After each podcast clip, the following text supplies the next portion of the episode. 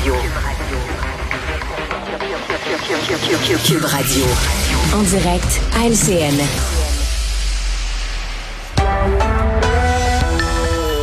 On rejoint Richard Martineau à Cube Radio. Salut Richard. Salut Jean-François. Alors, tu voulais nous parler, je ne sais pas si on peut parler d'un retour sur l'investissement, mais en tout cas de ce grand donateur du Parti libéral. Il a donné à peu près 20 000 dollars et il y a eu des contrats de 28 millions de dollars relativement au euh, chemin Roxham. C'est une coïncidence, c'est une coïncidence. On sait que le chemin Roxham, a, depuis que Justin Trudeau euh, vraiment euh, passé un message, envoyé un message à tous les miséreux de la planète en disant venez au Canada, on va vous recevoir, que maintenant ça fait la queue au chemin Roxham. Puis là, il faut avoir, bon, il faut avoir des installations, des structures pour recevoir tous ces gens-là. Donc, on a donné un contrat de gré à gré, sans appel d'offres, à un monsieur qui s'appelle Pierre Gay, qui a un camping, un hôtel dans ce coin-là, dans le coin de la colle, près de la frontière et tout ça, euh, pour qu'il puisse justement euh, recevoir ces gens-là, mais mettre des infrastructures en place. D'ailleurs, en passant, parenthèse, hein, c'était censé être temporaire, cette affaire-là. Le chemin Roxham, là, c'était censé être temporaire, puis on va régler ça. Là, on est en train de construire, on voit ça, là on construit des structures, là, on dirait que ça va être permanent, mm. cette patente-là. Là. Ah Plutôt que régler le problème à la source, le gouvernement fédéral incapable de régler le problème, bon, on va construire des immeubles pour recevoir ces gens-là. Mais quand on construit des immeubles, le message qu'on envoie, c'est Hey, on, on est prête, là. Venez-vous-en, là. On va vous accueillir. Il y a des maisons ici, là, avec des douches, puis tout ça, des cuisines, toute l'affaire. Écoute, je ferme la parenthèse, mais ce gars-là est un grand contributeur du Parti libéral et il a reçu un contrat de gré à gré pas n'importe quoi, là, 28 millions de dollars. Et on lui a demandé, est-ce que c'est parce que euh, vous étiez un grand donateur du Parti libéral? On demandait à M. Gay, selon vous, si vous avez eu ces contrats? Il ça m'est jamais passé par la tête, ça. J'avais pensé à J'ai jamais pensé à ça. Ben oui, c'est vrai, j'ai donné de l'argent au Parti libéral. Est-ce que c'est le scandale des commandites euh, deuxième partie ou alors c'est une coïncidence parce que de toute façon, il fallait avoir des structures puis le gars, il était proche des frontières puis bon, pourquoi pas lui plutôt qu'un autre? Écoute, on se pose la question, mais toujours est-il que ça paraît mal un peu, mais cela dit, je reviens à ça. C'était censé être temporaire, le chemin Roxham. Et ce qu'on dit, ce que le gouvernement fédéral dit, c'est qu'on ne va pas régler cette affaire-là à la source. Au contraire, mm. on va vraiment construire une mini-ville pour accueillir ces gens-là. C'est assez particulier. Quand même assez incroyable. Oui.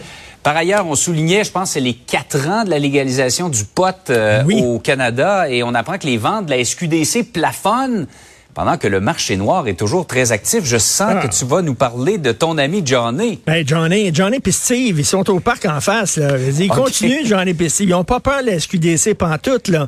Ils sont là, puis ils continuent à vendre parce que l'idée derrière la légalisation du pot, c'est qu'on va leur enlever des revenus. Les gens, maintenant, vont aller dans une succursale de la SQDC. C'est pas ça pantoute. Il faut dire que Johnny et Steve, dans le parc, eux autres, ils savent comment attirer les euh, fumeurs de pot. Premièrement, au Québec, c'est 21 ans. Fait que si tu dis 18 ans, même 17 ans ou 16 ans ou 14 ans. J'ai essayé de fumer du pot, ça me va pas, moi. Quand je fume du pot, là, je me roule en boule dans un coin, puis j'émite le cri du steak caché. Tu sais, tu comprends? Là? Ça, ne fonctionne pas. Mais j'étais ado quand j'ai fumé mes premiers joints. Là. Je n'ai pas attendu 18 ans. J'ai certainement pas attendu 21 ans. Je m'excuse. Je suis allé le mm-hmm. voir Johnny au parc, moi aussi. Là. Fait que les jeunes vont voir Johnny au parc et eux autres leur donnent. Ça a l'air que, bon, la mode chez les jeunes, chez les plus jeunes qui fument du pot, c'est des jujubes, des jujubes avec du chocolat, des goûts de fruits fruits puis tout ça. Mais à l'SQDC, on dit ah, on va faire des jujubes nous autres aussi. Alors c'est deux c'est des jujubes au goût de chou-fleur et de betterave. pas sûr, hein? Ils n'ont pas de kale, ils n'ont pas de quinoa puis de kale non plus. Là. c'est comme non, mais c'est parce que à la SQDC, attends une minute, on est responsable. On veut que tu te gèles la gueule, mais avec santé en respectant ta santé. C'est au chou-fleur et à la betterave. C'est tellement bon. Alors, euh, il y a des gens qui disent, c'est plate, la SQDC. Est-ce que ça rentre dans les cinq portions de fruits et légumes par jour? oui. Tout à fait. Euh, il y a des gens qui disent, la SQDC, c'est plate. Moi, je suis jamais entré, je te dis, en quatre ans dans une SQDC, mais bon, euh, regarder par la fenêtre, ça ressemble à un laboratoire, effectivement. Ça devrait être un peu plus accueillant. Je sais pas, mettez de la musique de Pink Floyd, vous vendez du pot. Là. Les gens qui sont là peuvent pas donner de conseils.